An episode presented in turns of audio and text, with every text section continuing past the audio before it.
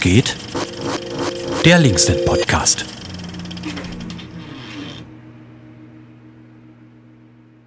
Genau. Äh, wir sprechen heute über die äh, Entscheidung oder zwei Entscheidungen des Bundesverwaltungsgerichtes, die am 15.06. Ähm, gefällt wurden. Und wir haben äh, Wiebke Jude zu Gast, die äh, Rechtsreferentin bei Pro Asyl ist. Pro Asyl und äh, die Gesellschaft für Freiheitsrechte haben diese Klagen äh, unterstützt, äh, begleitet. Genau, und wir wollen uns zuerst angucken, ähm, über was eigentlich entschieden wurde. Es wurden zwei Fälle verhandelt. Einmal ging es um Hausordnung in ähm, Aufnahmeeinrichtungen Baden-Württemberg und einmal um die, ähm, sozusagen das äh, Eindringen der Polizei zum Zwecke der Abschiebung in äh, Aufnahmeeinrichtungen und äh, das Betreten von Zimmern äh, oder das Suchen von Zimmern. Genau. Vielleicht kannst du noch kurz was zu diesen zwei Klagen sagen und auch sagen, wer geklagt hat. Ja. Genau, also das wurde schon ziemlich gut zusammengefasst. Letztlich sind es eigentlich zwei Klagen gewesen, die komplett voneinander getrennt gelaufen sind. Also einmal hat eben ähm, Alassam M. Äh, gegen seine ähm, Abschiebungs oder ja, gegen seine Abschiebung nach Italien geklagt, weil die Polizei da quasi einfach in sein Zimmer gegangen ist, um ihn eben zur Abschiebung zu holen. Und das ist halt, wenn man sich zurückerinnert, in 2018 war Elwang ja sehr krass in der deutschen Medien ähm, präsent, weil dort eben Bewohnerinnen verhindert hatten, eine Person, dass die Person abgeschoben wird. Und ähm, Alassa war damals so ein bisschen so eine Art ähm, Sprecher für die Geflüchteten dort und hatte halt ähm, im Nachhinein auch bei einer Pressekonferenz gesprochen und ist zu einem ziemlich krassen Ziel von so einer Bild-Hetz-Kampagne geworden. Und deswegen sieht er auch die danach auch ähm, ziemlich rabiat durchgeführte Abschiebungsmaßnahme von ihm nach ähm, Italien eben auch ein bisschen so als Rache dafür, dass er da so sichtbar war. Also sie sind auch mit Hunden in sein Zimmer reingegangen und so. Genau, und das andere Verfahren, das sind ähm, Kläger aus, einer, aus der Landesaufnahmeeinrichtung Freiburg in Baden-Württemberg gewesen, die halt dort auch ähm, lokal unterstützt wurden, um eben gegen diese Hausordnung vorzugehen. Ähm, und die Verfahren wurden dann vom Bundesverwaltungsgericht zusammengelegt, weil quasi bei beiden eigentlich so die Kernfrage erstmal war, wie sind Zimmer in solchen geflüchteten Unterkünften eigentlich grundrechtlich einzuschätzen? Weil wir haben ja in Artikel 13 den eigentlich sehr kleinen Satz, die Wohnung ist unverletzlich. Und dann ist immer die Frage, gelten solche Zimmer in Erstaufnahmeeinrichtungen eben auch als Wohnung im Sinne des Artikel 13 Grundgesetz? Genau, und diese Frage, ähm, wenn ich das richtig mitgeschnitten habe, hat das äh, Bundesverwaltungsgericht ja im Grunde bejaht, hat aber ähm, zu den zwei Klagen die eine sozusagen gar nicht erst verhandelt und die andere sozusagen abgewiesen. Ne? Genau, also erstmal ist wichtig, tatsächlich das Bundesverwaltungsgericht hat sehr klar gesagt, natürlich sind solche Zimmer, wo ein bis zwei Personen wohnen, die auch eine Tür haben, ähm, sind grundrechtlich geschützt, weil das wurde tatsächlich in den ersten Instanzen in Baden-Württemberg noch anders gesehen. Da wurden Zimmer in geflüchteten Unterkünften quasi mit Geschäftsräumen gleichgestellt, die dann halt eben keinen vergleichbaren Schutz haben. Dann bezüglich der Hausordnung hat das Bundesverwaltungsgericht, das hat man auch in der Verhandlung recht schnell gemerkt, gesagt, dass, die, dass diese Revision nicht zulässig sei, weil die Kläger kein Rechtsschutzinteresse mehr hätten.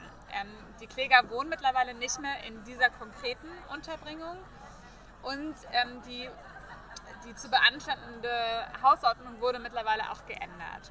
Aber was eigentlich auch sehr gut vorgetragen wurde, finde ich, von den Anwälten, ist halt, natürlich haben die Kläger trotzdem Rechtsschutzinteresse festzustellen, ob sie halt damals ähm, richtig behandelt wurden oder nicht. Wenn sie jedes Mal ihre Tasche öffnen müssen, die Security einfach in ihr Zimmer gehen kann und vor allen Dingen aus einem eher rechtspolitischen Gedanken, solche Hausordnungen gibt es halt immer noch in Deutschland. Das heißt, hier wäre halt ein Urteil total wichtig gewesen, um äh, da eben dann auch gegen andere Hausordnungen vorzugehen. Aber letztlich hat genau, das Bundesverwaltungsgericht da dann entschieden, dass diese Klage nicht zulässig sei, was auch ja, wirklich den grundrechtlichen Schutz für Geflüchtete erschwert, sich den halt überhaupt zu erstreiten. Ja? Weil dann kann man letztlich einfach in eine andere Unterbringung verlegt werden, wenn man sich halt gegen die Hausordnung gewehrt hat. Und im Fall von Alassa wurde letztlich gesagt, naja, es wäre, man hat rechtlich den Unterschied zwischen Betreten und Durchsuchen. Das ist schon lange ziemlich umstritten. Und das Gericht hat letztlich gesagt, dass bei einem kleinen Zimmer, was man mit einem Blick erfassen kann, dass ein Betreten ist und kein Durchsuchen, weil man niemanden aktiv suchen muss. Ähm, das schränkt aber den Grundrechtsschutz wirklich massiv ein für alle Menschen, die ja vielleicht auch gezwungen sind, in kleinen Räumlichkeiten zu wohnen. Ähm, und das bedeutet, dass man keinen richterlichen Durchsuchungsbeschluss braucht.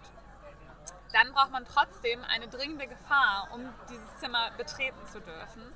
Und da haben sie halt auch aus unserer, ziemlich, aus unserer Perspektive relativ krass eigentlich die Verziehung einer Ausreisepflicht gleichgesetzt mit, was in anderen Kontexten irgendwie Gefahr für Leib und Leben ist.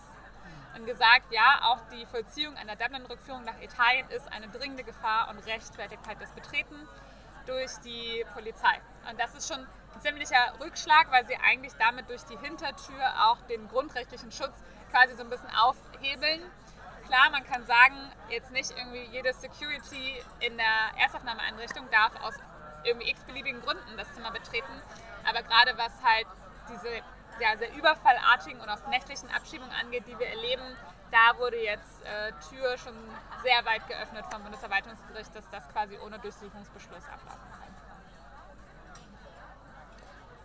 Wie macht ihr jetzt juristisch, vielleicht auch politisch weiter nach diesen negativen Urteilen? Weil die Hausordnungen sind ja weiterhin bestandskräftig, es geschehen weiter die Grundrechtseingriffe.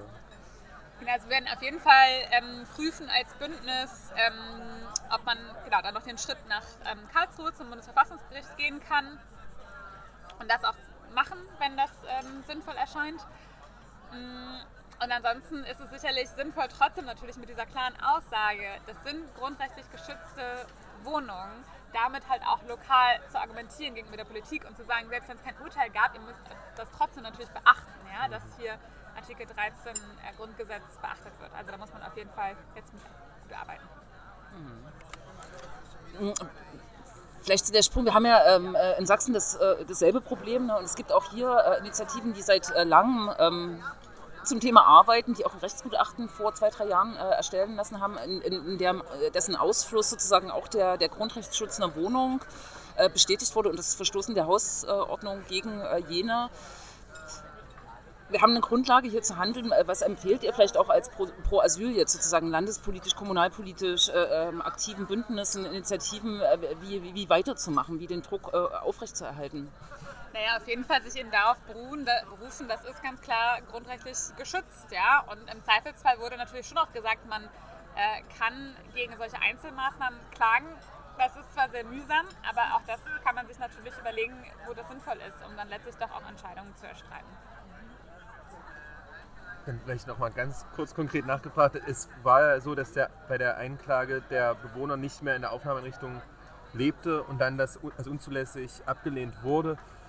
Du sagtest es auch schon, diese Verfahren sind enorm aufwendig vorzubereiten. Was kann man tun, damit genau das nicht passiert? Ähm, du fängst an, das Verfahren vorzubereiten, reichst die Klage ein, dann kommt aber der Transfer aus der Aufnahmeeinrichtung und dann bricht dir das ganze Verfahren sozusagen unter den Füßen weg. Also gibt es da irgendwas, was da getan werden kann? Wenn haben vielleicht Anwälte noch bessere Ideen als mhm. ich, aber ich glaube, das ist halt eben so ein Riesenproblem jetzt mit dieser Unzulässigkeitsentscheidung, weil sie eben das letztlich dem Beklagten, also dem Land ermöglichen, den Klagegegenstand wegfallen zu lassen, wenn sie die Leute einfach umverlegen. Ja? Mhm. Und das ist natürlich komplett absurd. Mhm. Okay, danke. danke.